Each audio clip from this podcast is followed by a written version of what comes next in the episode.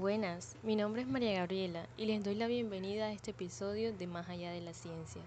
En esta oportunidad hablaremos un poco acerca de la filosofía en la teoría de la evolución. Por ello contamos con el acompañamiento de Enrique Briceño, Diego Rodríguez y Emanuel Castillo, a quienes escucharemos dentro de unos minutos. De manera muy general, veremos cómo esta teoría científica que hemos escuchado desde el colegio ha generado conflictos de pensamientos entre científicos y filósofos a lo largo de la historia.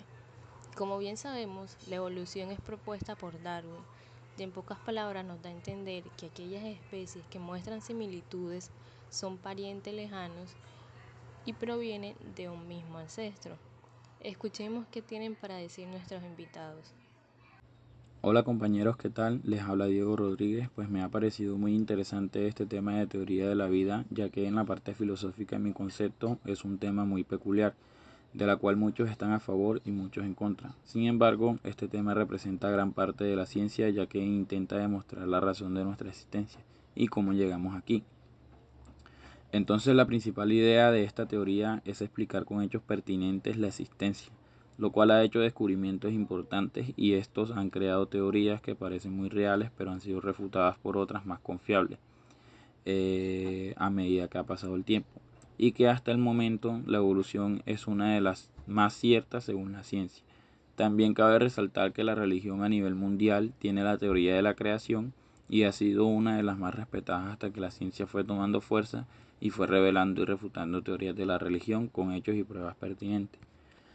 Eh, bueno, y entrando en nuestros temas, les quiero hablar sobre el empirismo de esta teoría, pues ya que son varias teorías las que existen. Me parece adecuado hablar eh, solo de las dos más aceptadas, las cuales son la de la evolución y la de la creación.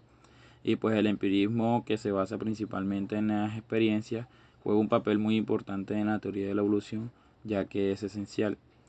Lo que nos habla esta teoría, en lo cual muestran eh, un personaje quien inició este intenso tema, el cual es llamado Charles Darwin, que nos explica cómo tuvo que salir a viajar por el mundo para poder obtener eh, esas experiencias que lo ayudaran a crear respuestas y en no estancarse solamente en un sitio.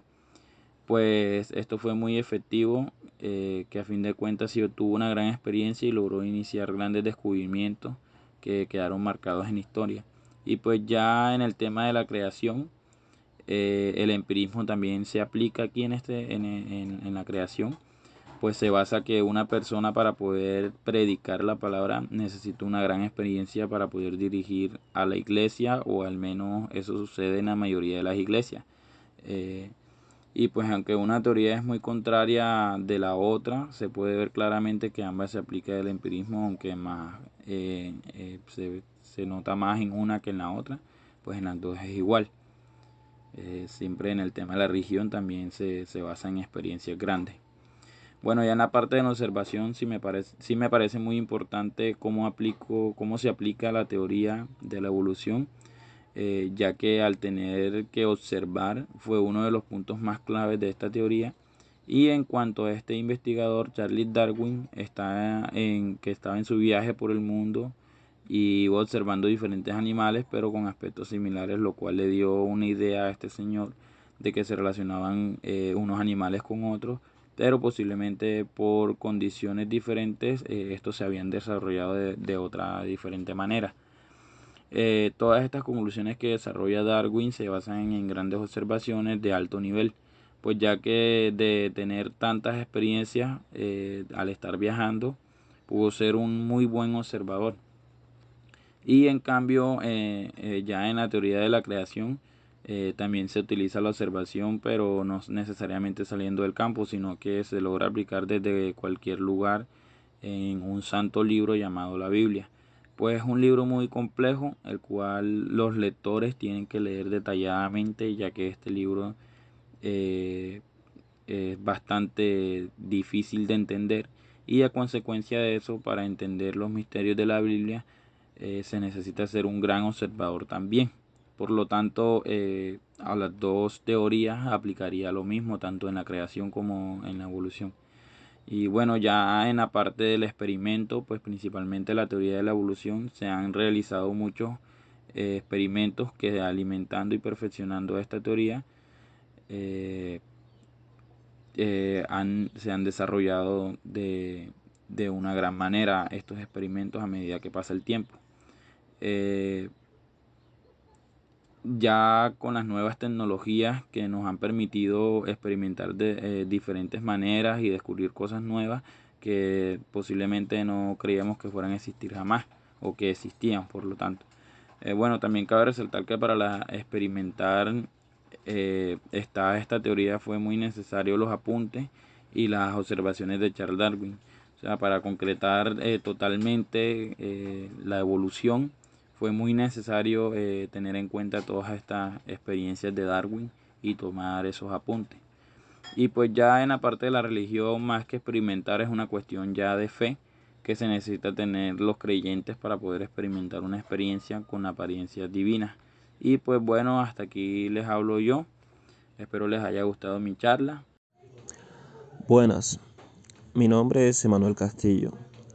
Si bien recordamos, según el filósofo Popper, el pensamiento científico se da por medio de la deducción pero si nos ponemos a pensar cómo fue el proceso de construcción de la teoría de la evolución, esto no es cierto.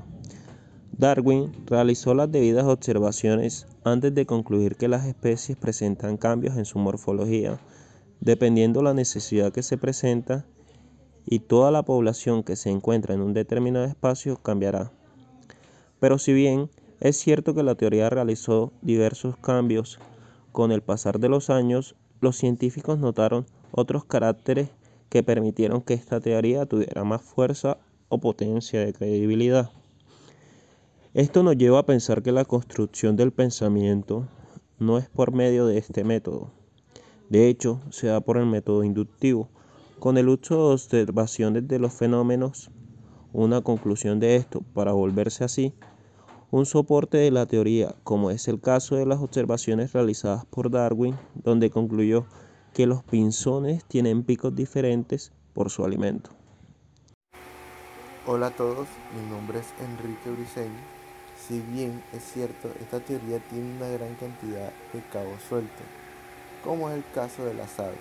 Algunas presentan alas que permiten volar, mientras que otras las usan para nadar. Si tenemos en cuenta lo que dijo Darwin en su teoría, que por cierto, después de un largo tiempo es, de, que pudo ser comprobada por experimentación, entonces la evolución no se da por selección natural, produciendo así un gran paradigma como lo determina Kuhn, pues el cuestionamiento de esta teoría antes de ser aceptada fue muy reducido, por lo tanto esta siguió estando aceptada. Sin embargo, esto permitió que otros científicos cuestionaran por completo la base de esta teoría y es algo que se ve mucho en la ciencia. Aparecen posturas y pensamientos diferentes provocando una revolución frente a a esta teoría desde el funcionamiento en la crítica que nos da a todos los caracteres que posee el organismo de una manera adaptación. Existen las limitaciones corporales. Darwin no pudo dar una respuesta completa de procedencia de esos caracteres filogénicos. Ahora bien, si tenemos en cuenta la expuesto por Filenberg, el hecho de que esta teoría ha sido sufrido diversos cambios para cada vez ser mejor no significa que es la única aceptada por las personas porque existe una libertad ante todo. Si nos podemos a pensar en las teorías religiosas que dicen que el origen de la vida se dio por parte del ser todopoderoso, esta tiene la misma importancia y validez en el mundo, pues si los intereses son religiosos, la inclinación será hacia ese. En otras palabras, es subjetivo. Bien, Bueno, como hemos podido escuchar, estos invitados nos han regalado una información muy importante.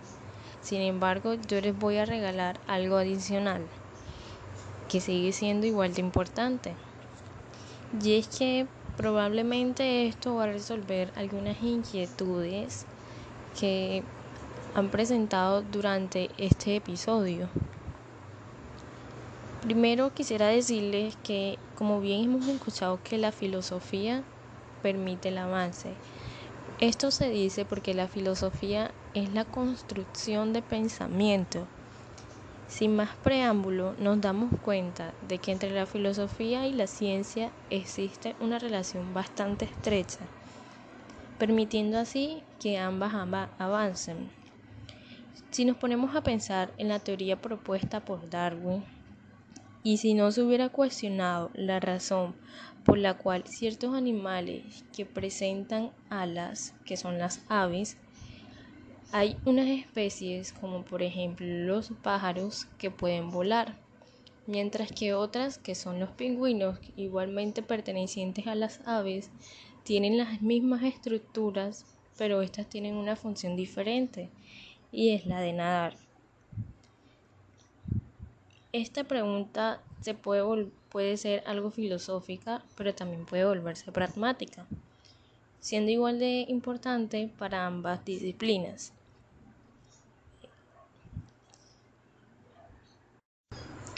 Ese conocimiento no se, no se tenía en ese entonces.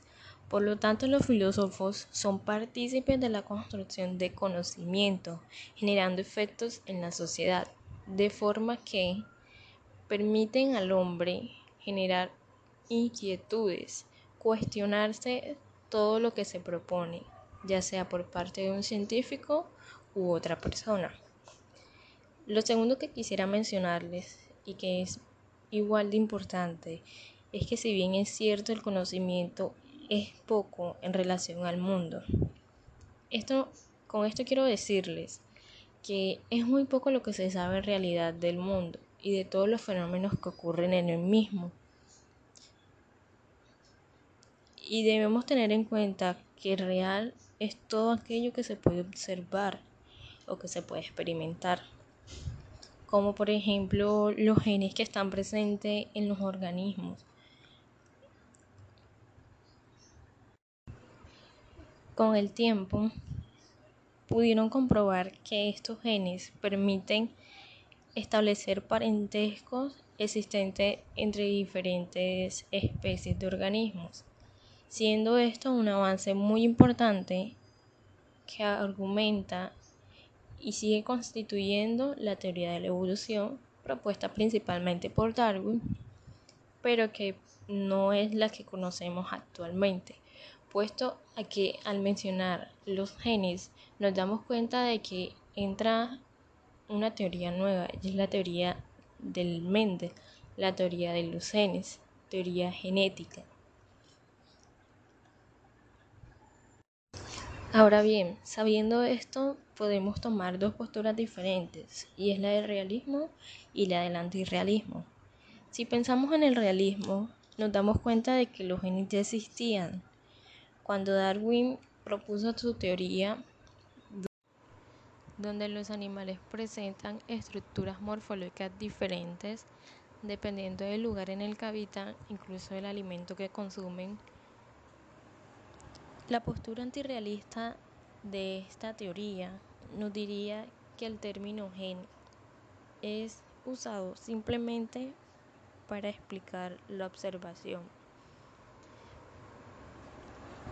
Sin embargo, esto podría volverse una limitante o no, porque todo acercamiento puede generar un conocimiento. Y no hay duda que para que esto se dé, debe existir una observación y un experimento.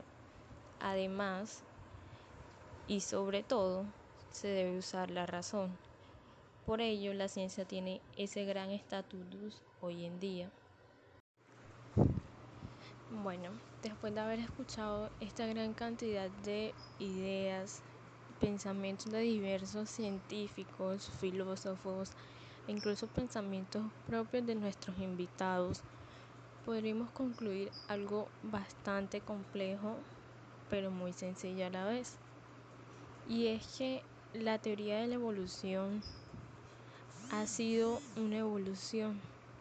Ha presentado diversos cambios a lo largo de la historia y esto debido a que el conocimiento día a día va siendo más real, va siendo más certero y más puntual, presentando así un gran enfoque hacia la filosofía también, puesto a que nos permite generar cierta cantidad de dudas que después de un tiempo pueden ser resueltas gracias a la ciencia, como es el caso de esta teoría. Así ocurre en todas y cada una de las teorías científicas.